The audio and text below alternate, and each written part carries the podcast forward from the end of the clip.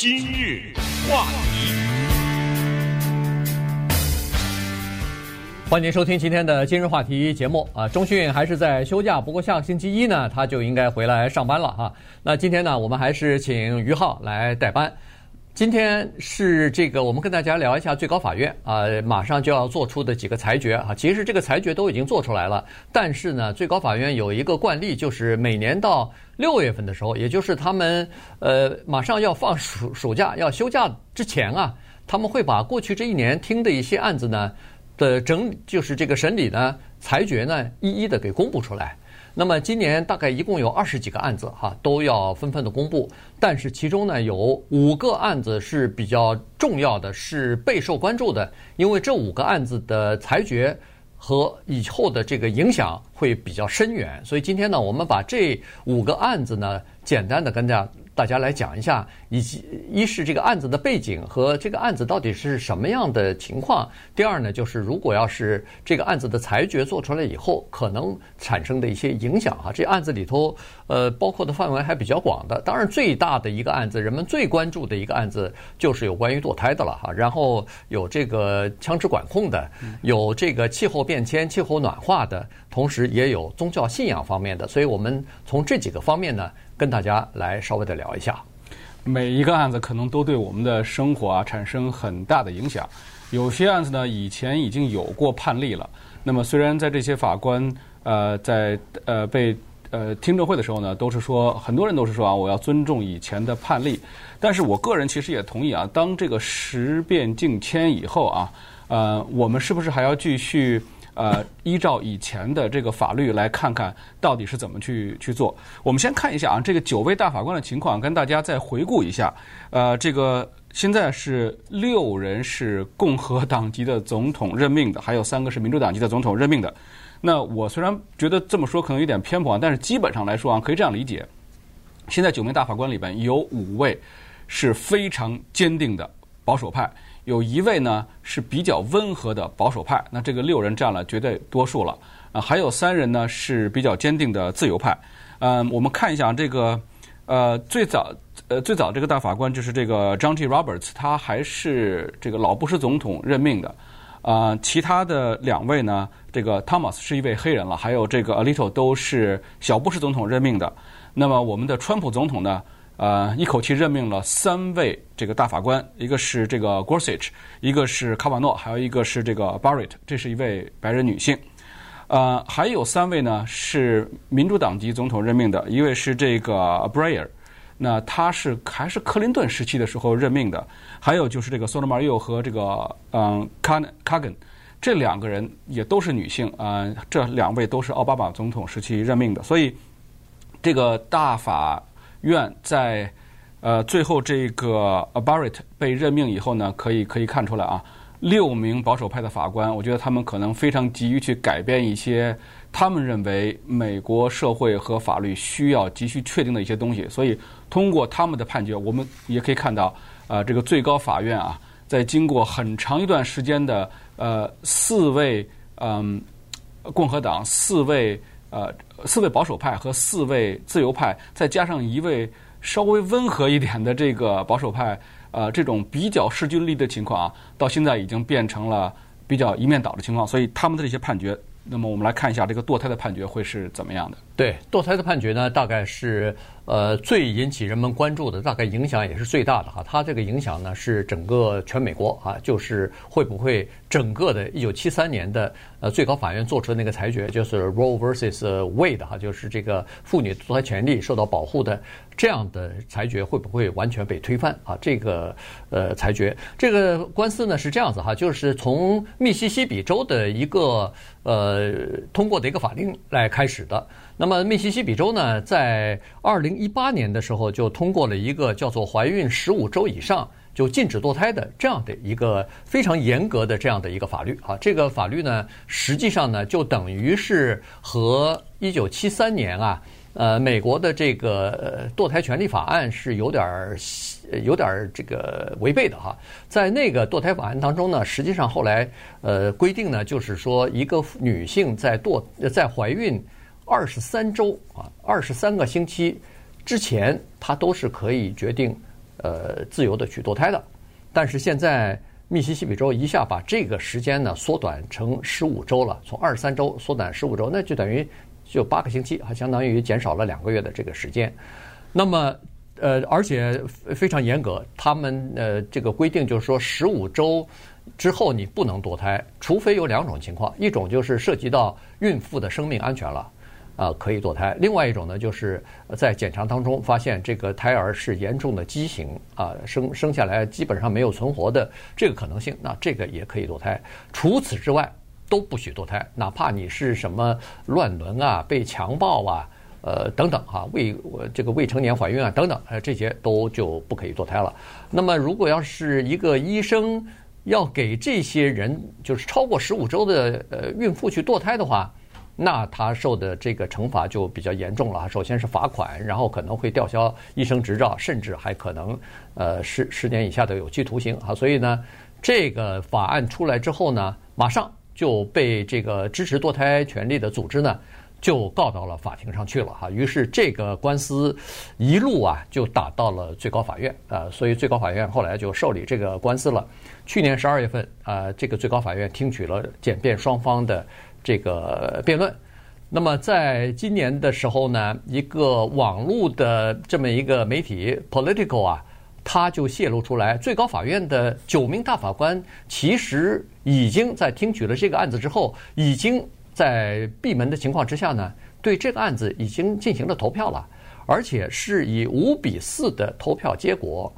呃，就是做出两个裁决来，而且这个裁决的呃那个草案呢。都已经给公布出来了哈，这个草案呢是由 Alito 大法官主笔写的，它有两点。第一点呢，就是要维持密西西比州十五周以上不许堕胎的这个法令啊，是可以的啊，可以维持。这是第一。第二就是说，呃，准备要推翻这个，呃，就是。Roe versus Wade 就是妇女的堕胎权利法案，在这个代表多数大法官的意见书当中呢啊，里头大法官是这么说的：他说他本来或或者说他们这五位大法官保守派大法官本来就认为，这个一九七三年所通过的妇女堕胎权利保护这个法案呐，Roe versus Wade 这个法案是有根本性瑕疵和缺陷的，而且是叫做漏洞百出的这么一个。法案啊，所以呢，他们认为说，在美国的宪法当中，并没有规定堕胎权是要受到宪法保护的。所以呢，就根据这一点，因为美国的最高法院基本上就是宪法法院嘛，呃，就是根据宪法来做裁判的啊。所以呢，他们认为说，在最高法院，在在美国的宪法当中没有保护呃妇女的堕胎权利这个这个一说啊。所以呢，他说。一九七三年的这个堕胎保护法令应该被推翻，要把这个权利下放到各州的议会当中，各州选出来的这个民意代表由他们来决定。呃，这一个改变呢，还是非常大的。是这样的啊，因为在一九七三年的时候啊，这个 Wade and vs. Rose 这个 vs. 呃 vs. Roe 这这一个法案，当时是在大法院是七比二的比例通过的。那么我们知道，通过 Political。呃，发出的这个信息啊，或者说泄露的这个草案的签名呢，是五位大法官。但是为什么说这个六位保守的派法官，其中有一位是没签，就是这个 John G. Roberts，他没有签的一个很大的原因是他不认为啊，他一向都是这样，他不认为五比四的这样一个比例是非常好的。我我我非常同意这个观点，就是说，即使是五比四确定了，呃，这个法案应该怎么通过，但是可以显示出来。在法律上面，在大法官这个层面上是极度的分裂，所以如果他要是能够被经过说服转变他的想法，变成了六比三的话，那么更加显示这个大法官之间的达成的意见呢，相对来说比较一致。可是，呃，这样的话呢，确实是跟以前的那个一九七三年那个呃 Wade vs. Roe 这个就出现了明显的冲突啊。嗯，其实我也不知道为什么这个。呃，这个法律在这一方面啊，一直在出现很多很多的争执。我其实个人觉得，就是关于堕胎权的这个很大一部分，其实是一个宗教问题。因为在美国的司法系统里边，在美国的宪法里边，并没有规定或者并没有明确说明胚胎什么时候算是一个生命。我们知道，所有的这个宗教啊，特别是天主教，在最开始的时候是反对离婚、反对堕胎，甚至是反对避孕的。可是我不知道为什么上帝把我们造成这个样子，就是人类和海豚是 唯二的两个呃以这个性行为为快乐的一个动物。所以，那么我们在进行性行为的时候，必然可能，如果你要不采取任何保护措施，必然会产生这个受精卵，然后必然会产生胚胎。那么这个时候就涉及到了一个法律范畴。那么胚胎算不算是一个生命？如果堕胎的话，算不算是一种犯罪？嗯，根源起源可能是宗教，但是现在进入到了这个法律的范围。嗯，我我觉得美国的在这个时候，如果最高法院决定确实推翻了七三年的这个法案的话。可能会对美国现在已经比较分化的社会，可能会投下另外一颗很大的石子，造成很大的这个波荡。对，这是肯定的哈。呃，顺便补充一下哈，就是其实呃，在那个 Roe vs. Wade 的当初，呃，就是保护妇女堕胎权利的时候呢，他们规定二十二到二十四周之之前是可以堕胎。其实从技术上讲呢，他认为说这个孩子啊，这个胎儿啊，如果那个时候脱离母体的话，他有可能会存活下来。在这个之前是存活不下来的，所以从这个技术角度来讲呢，当时是做了这么一个规定啊，平均就是二十三周以前。那么晚期堕胎是基本上都呃避免了，原因就是说这个婴儿那个时候如果脱离。母体的话，生下来的话，它是可以存活下来的，那就不能伤害这个生命了。那现在为什么一直在挑战这个事情？一直从呃这个到到十五周，十五周就说呃胎儿已经形成了，它已经有些器官已经开始有了，那它就变成一个生命了哈，而不是一个呃胚胎了。那么还还有人这个心跳法案呢，都到了六周了，有六周的时候，呃就有人说这就已经有生命了等等哈。所以呢，实际上一直在挑战这个东西。那么。呃，最高法院的这个首席大法官，他为什么没有站在那个五个保守派一边呢？他是这样子的，他是走了一个折中路线，他是说应该这么裁决，就是维持密西西比州十五周以上不许不能堕胎的这个法令有效合法，但是呢，不要全面推翻一九七三年的那个堕胎保护法令。他就就是说，这个案子就是。个案处理啊，就是比较狭义的来处理这个案子就算了，其他的呢就不要全面推翻。这样的话可能会引起全国范围之内的震动。呃，但是呢，显然他没有说服其他的大法官啊，所以呃，我们六月份吧，马上过几天大概就会宣布这个案子，所以我们就看一下最后的结果是什么样。但是，呃，不管出来的结果是什么，大概都会。有一方是不满意的，要么就是 支持这个妇女堕胎权利的人不满，要么就是这个呃反对堕胎的人不满哈，所以基本上就是这个情况。因为在全美国的范围之内呢，大概已预计啊已经有二十六个州可能会把堕胎作为非法呃的这个来处理，其中有十三个州已经通过了一个所谓叫做触发法，就是 trigger law 哈。这个 trigger law 呢什么意思呢？就是这个法律就等着最高法院的裁决。如果最高法院裁决说是推翻这个联邦的这个妇女堕胎保护权利的话，保护法律的话，那么他们的这这个州通过的法律就马上生效啊。他们已经都已经通过了，就等着最后的这个联邦层面到底是怎么回事了。所以你看，这样一来的话，呃，至少全美国如果二十六个州已经做好这样的呃准备的话，那么。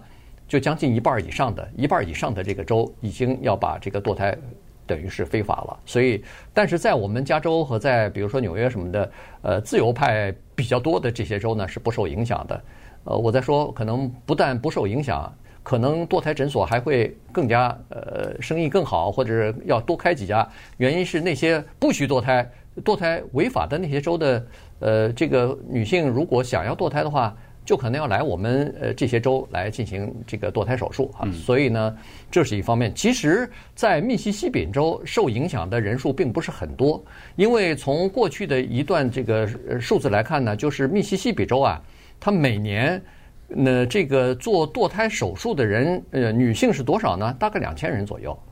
那么在两千人里边呢，有百分之八十八的女性是在怀孕十还不到十二周的时候，也就是说不到三个月的时候呢，就做了堕胎手术了。所以这些人呢，并不受影响，并不受十五周的影响。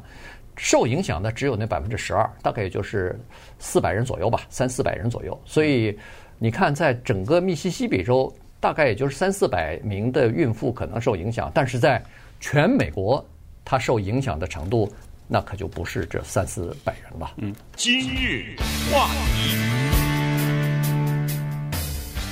欢迎您继续收听今日话题的节目。今天跟大家讲的呢，是最高法院啊，在六月份啊，就这个月呢，要公布的一些裁决的结果。那有一些呢，影响比较深远的这个案子呢，我们就跟大家稍微的讲一下。刚才说的是堕胎法案啊，这个有可能会呃造成全国性的。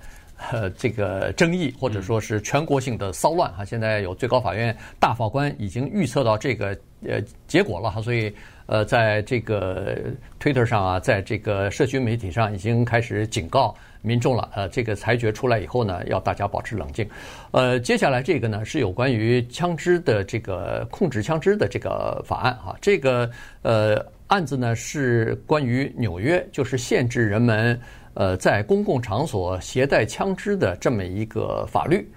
呃，这个法律的最后打到最高法院是还要有另外的一个法律呢，可能要稍微的讲一下，因为它是属于一个背景的法律，就是因为那个法律的裁决，最高法院的裁决呢，引起了纽约州的这次的呃上诉啊，这次上诉到了最高法院。这个背景呢，就是十四年前啊，在二零呃，这是十四年前是二零零。八年哈，在华盛顿特区呢有一个裁决，因为华盛顿特区在那个时候曾经有一个法律，就是一个家庭啊，如果你家里边买了这个长枪和散弹枪的话呢，你在家里边有必须要它有这这样的几个规定：第一，在这个长枪里边不能放子弹，呃，不能装满膛以后把枪放到这个家里边；第二呢，要么你就是把这个枪可以拆开来放存放；第三呢，就是。或者是在这个长枪的扳机上面呢，要有一个这个锁啊，开关一样的一个，像一个，就是你不能一下子随便就扣扣动扳机。呃，它的这个用意当然是好的，就防止这个枪在家里边走火，被孩子拿到了，被谁拿到了以后，一下子就造成了人员的呃不必要的伤亡。所以呢，它是有这样的一个比较严厉严格的规定。但是结果就被人告到法庭上了，说美国的第二修正案就是允许公民持有枪支和携带枪支啊，你尤其是在家里边以为为了自卫、为了保护自己和家人，呃，拥有的武器，你凭什么做这么多的干涉和这么多的规定呢？于是就把这个呃华盛顿呃特区的这个法律呢告到了最高法院，最后当然最高法院认为说。呃，美国的宪法第二修正案呢，是要保护呃公民拥有和携带枪支的权利的，所以呢，就把这个华盛顿州的那个规定啊给推翻了，认为是违宪的。但是呢，在那次的裁决当中呢，最高法院也说了一句，说但是一个人他拥有枪支和携带枪支的权利也不是无限的，这个要看具体的情况。那么留了这个活口以后呢，这就引发了这个纽约州现在这个就是有持枪的人啊，就把就是想要持枪上就是公开场场所，但是你必须要要别人说出示你为什么要持枪，有没有合合合正当的理由持枪，呃，必须要得到一个持枪证或者一个许可，你才可以持枪。结果就被这个拥护枪支的这些人呢，就告到法庭上去了。对，其实我们加州也有类似的法律啊，就是说你要是想持枪的话，你要想携带枪支，咱们叫 CCW，呃，持有隐蔽隐蔽性持枪，那么你必须要有一个理由，然后呢，你还要有一个专门的持枪证，你可以才可以持枪，而且各个县呢、这个这个证是各个县发出来的还不一样，比如说像 Ventura、像 Orange County 这些相相对来说比较保守的县呢，这个持枪证 CCW 是相对来说比较容易拿。嗯，像 Ventura 大概三十多万人口吧，可能有上千张、几两三千张的这个持枪证。可是像洛杉矶县那就比较麻烦，洛杉矶县大概有一百万人口，据说好像持枪证只发了两百多个。所以这个每一个地方的规定是不一样的。那么最终的根源可能还要回到这个一七九一年我们通过的这个宪法，这个第二修正案里边是这么说的啊：纪律良好的民兵队伍对一个国家自由、对一个自由国家的安全实属必要。人民持有携带武器的权利不得被侵犯。持有武器啊，但是具体的细节解释，哦，那就非常非常复杂了。比如说，我们都知道，你现在买不到，是宪法规定说你有携带武器的权利，但是你买不到这个冲锋枪，你也买不到加特林机枪，就像那种一秒钟可以打个什么呃六百发到三千发子弹的这样的枪，呃，你也买不到炸药，你也买不到这个火箭炮，对吧？为什么？因为这属于战争型武器。那么最高法院的解释啊，就是说你可以有武器，但是你不能有战争型武器。其实。这个在宪法第二修正案里面没有那么详细的规定，所以就引发了很多很多的争议。呃，我我个人认为啊，不能拥有战争型武器这个规定呢是非常合理的，也是值得拥护的。但是这个时间不一样了，以前一七几几年的时候，那个火绳枪或者是随发枪。非常非常的复杂，操作起来极其的困难。你想在一两分钟之内想去，只能打一发子弹吧？啊，对，那个像就包括我们在这个西部时期牛仔电影里边，我们看那个牛仔打枪，那个已经是左轮手枪了，但它是属于叫做 single action，就是你扣一次扳机，它只能发一颗子弹。然后呢，你还得转这个弹仓一下，然后你再呃把这个扳机扳回来，然后你再扣一下，这才能再打第二发子弹。而且你在换子弹的时候，一次只能换一颗子弹，就是说。现在我们看到左轮手枪都叫做 double action，你可以直接把这个弹鼓直接倒，呃，从这个枪里边取出来，然后你一倒，六颗子弹全都取出来。对。然后你还可以装有一个装弹器，一下装六颗子弹。你再加上现在的半自动的这种手枪，你弹夹一下可以装四十发子弹。当然，加州你只能装十发了。所以这种呢，这种武器啊，大量的自动化、轻型化、稳定性很高、杀伤力极强。在我来说，现在的所有的这些我们能买到的这些枪，基本上除了那些古董收藏以外，基本上都是属于战争性武器。我觉得战争性武器啊，真的是很危险，因为它可以在短时间内大量的杀伤人命。这个跟呃宪法修正案已经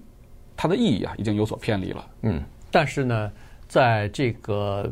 不管是哪一级的法庭哈，如果要是涉及到第二修正案的话，他们都会呃这个。追溯到这个时候啊，而且严格的遵守第二修正案的这个条款。我记得前一段时间就是一两个月之前吧，呃，在旧金山的第九巡回上诉法院还把加州的一个呃法案给推翻了。这个加州法案就是说，呃，这个半自动的步枪、长枪的购买年龄要从十八岁提高到二十一岁啊，主要是就是呃减少这个年轻人冲动拿了枪以后杀人的这个可能性。但是第九巡回上诉法院认为这个是违宪的，他们说的理由你看也是回溯到这个一一七七六年的独立战争，他们认为说在独立战争期间，我们靠的就是这些年轻人血气方刚，就是靠的这些年轻人的勇敢和献身精神，所以才推翻了英国殖民者，才呃有了我们的美国，今天的美国建国了。现在尽管二十多年过呃二两百多年过去了，你不能就把人家。年轻人拥有枪支的这个权利给剥夺掉，呃呃，推迟三年不行啊，所以呢，你看就把这个等于算是违宪了。所以现在的这个呃纽约州的这个案子呢，如果要是最高法院做出来说这个是违宪的，因为它违反了第二修正案的话，那么。对全国的各大城市这个执法部门来说呢，是相当头痛的事情。也就是说，如果违宪的话，大家都可以不需要有持枪证，不需要申请，就可以带着枪上街的话，去公共场所的话，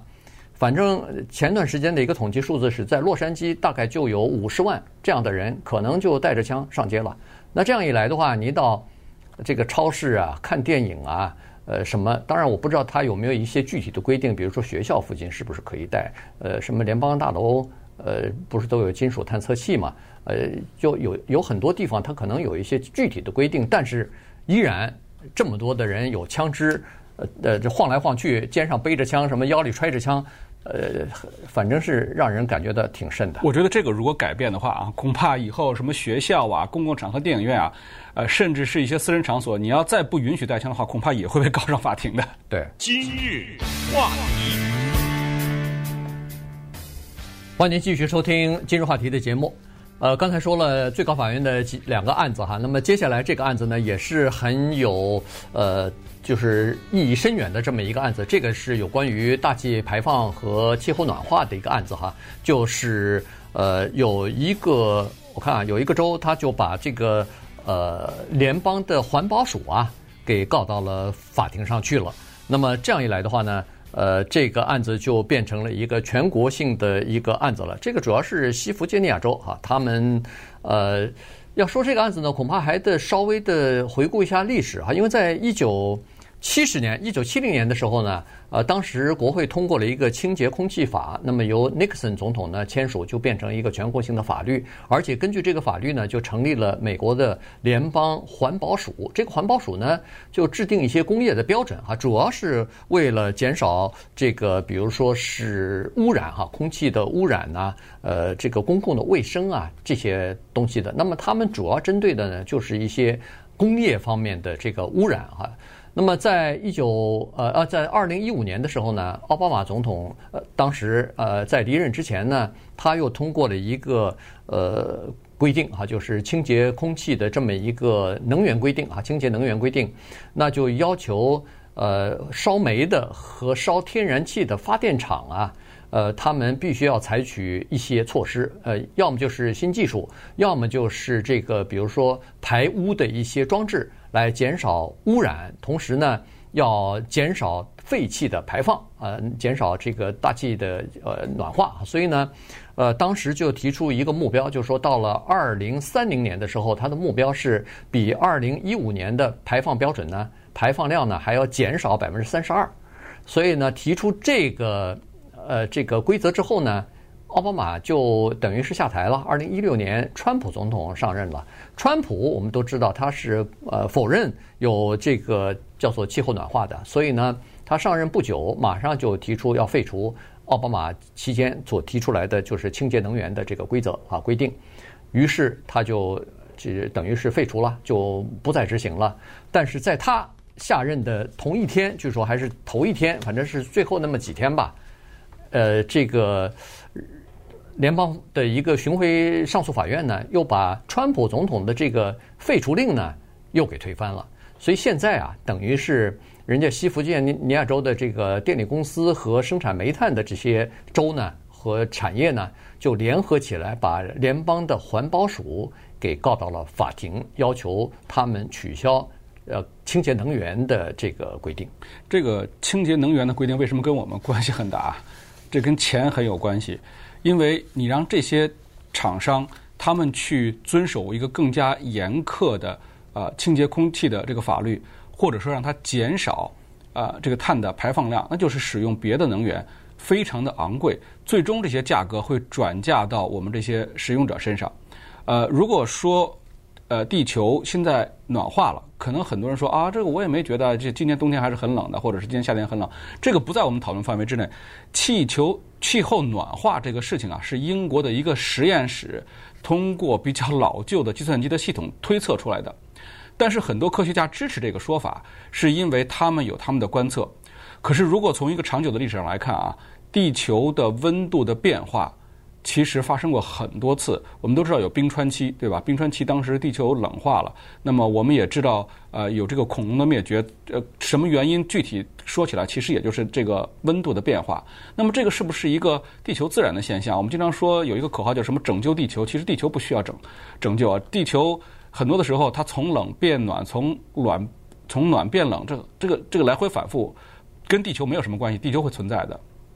关键是我们拯救人类，那么人类能不能适应这样的温度？人类能不能继续忍受这样的呃这个污染？这是跟我们息息相关的。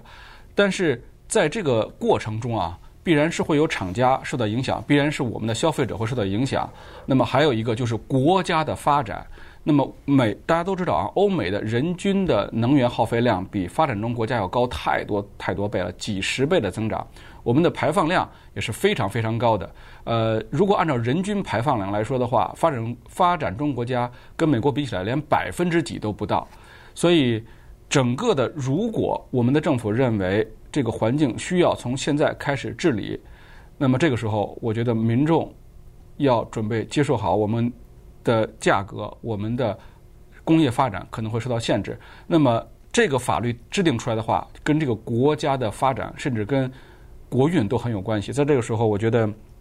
特别是现在美国经济不太好的时候，是不是要执行这个法律啊？呃，我觉得法官可能要从社会的很多发展渠道来考虑了。嗯，法官应该不考虑你的 经济成本或者是社会的考虑哈，他主要是从法律的这个层面来考虑。当然，呃，支持这个环保署有这样的权限，应该对工业提呃各个工业啊提出不同的这个环保的标准呢。呃，他们是他们为什么支持呢？就是说，如果减少了政府机构的干预的话，那么。呃，除了这个空气清洁空气之外，那食品安全要不要呢？航空安全要不要呢？呃，各种各样的安全，你只要一提到安全，那肯定是要有一个政府的部门来监管才行啊，不能说你因因为自己来监管自己，那是肯定不行的哈。所以这个里头涉及到的就是以后它可能会涉及到的，就是监管的问题哈，以及监管的这个呃层面或权力到底有多大。在这个里头，民主党和共和党的这个区别就在这儿，一个是要小政府。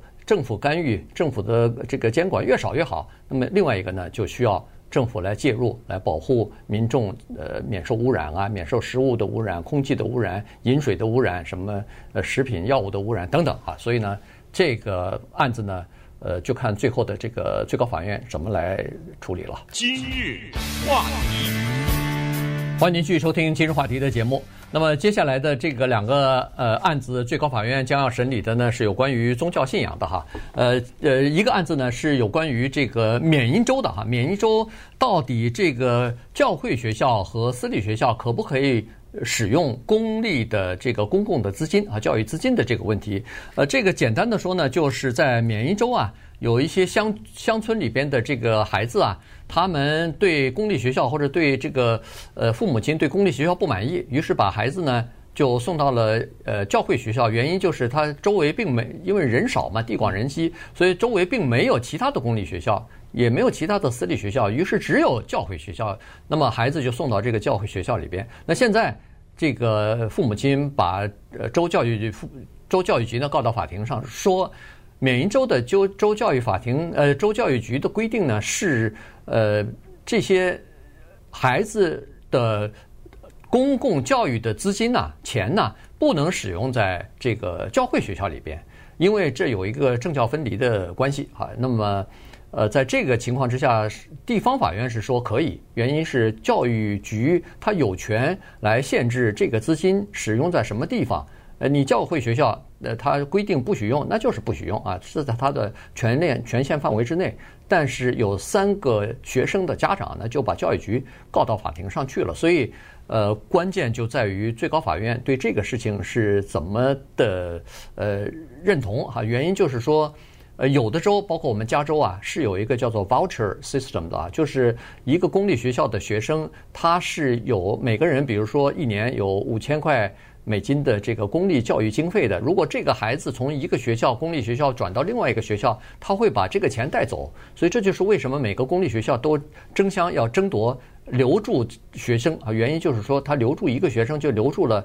呃州政府教育局的这个教育拨款。那么学生一流失，这个学校的人数越来越少的话，那当然。他就没有办法再办下去了哈，所以呃，加州是有这个系统的，但是在缅因州没这个系统，所以呢，现在这个官司呢就打到最高法院去了。嗯，呃，另外一个案子呢也是跟这个宗教很有关系啊。呃，我们知道在呃很多这个比赛的时候啊，嗯、比赛之前呃有的时候叫做 pep talk。但是这次的案子呢，是西雅图那边的一个这个高中的足球教练，当然现在变成了前足球教练了。他为什么从教练变成前足球教练？是因为他在这个比赛结束的时候啊，在这个呃橄榄球的这个五十码线那那个呢，他那个地方呢，他跪下来做了祷告。呃，你说这是他个人的行为啊？这个为什么要把他解雇呢？呃，有人说了，因为他在做这个祷告啊，是具有一定的压迫性的，就是说。你作为一个教练，你做了这样的动作，那其他的学生或者是你的这个呃参加比赛这些学生，是不是也同样要做？如果要同样做这个事情的话，那么祷告是一个宗教性的行为。嗯、呃，你这样压迫其他的学生在这么一个公开场合做一个宗教性的行为，嗯、学校认为这个非常不合适，所以把他解雇了。我觉得这两件事情啊，说句实话，美国这个宗教体系是非常非常庞大的，无论是呃经济啊、法律啊、政治啊，你看我们的钱上都印着 “In God We Trust”。对吧？我们在做呃呃陪审团的时候，我们要手按圣经去宣誓，包括总统宣誓啊，他也是手按圣经去宣誓。所以在这种情况下，我觉得如果一个教练无论是出于他的目的是宣传，还是说他本身的习惯，去在这个比赛后做祷告，这个时候如果要是说因为这个而失去工作的话，我觉得在现在的美国社会啊，恐怕还是很难很难执行下去的。对，因为他呃这么做祷告呢，一一共做了七年，呃，后来学区知道这个情况以后，让他不能做这个祷告，呃，但是他呃拒绝哈，拒绝执行学校的这个命令，所以就被解雇了。那这里边就涉及到第一，就是他说我祷告不祷告。这是我个人的信仰问题，嗯，呃，这个你没有办法管，因为个人的信仰是属于第一修第一修正案，美国的这个呃自自由保护的哈，呃，但是呢，学区的呃这个学区的这个律师呢，他也说的有道理，他说对，你是个人的祷告是可以，但是你是一个球队的教练，你这么做，期待着别的球员也要跟着你这么做，那这样的话就等于是个人的这个宗教信仰的自由。不代表你可以把你的宗教信仰强加到其他人的身上，所以呢，呃，个人有每个人都有行使自由行使自己宗教信仰的这个自由，不应该被呃强迫或者不应该受到什么的压力哈。所以呢，这个案子就打到最高法院。当然，根据过去的判例来看，最高法院的保守派的法官一般来说，当政府机构和宗教的机构发生冲突，和这个利益之间发生这个纠葛或者纠纷的时候，打官司的时候呢，一般来说，呃，最高法院大概都会站在这个宗教宗呃这个呃就是宗教信仰这方面。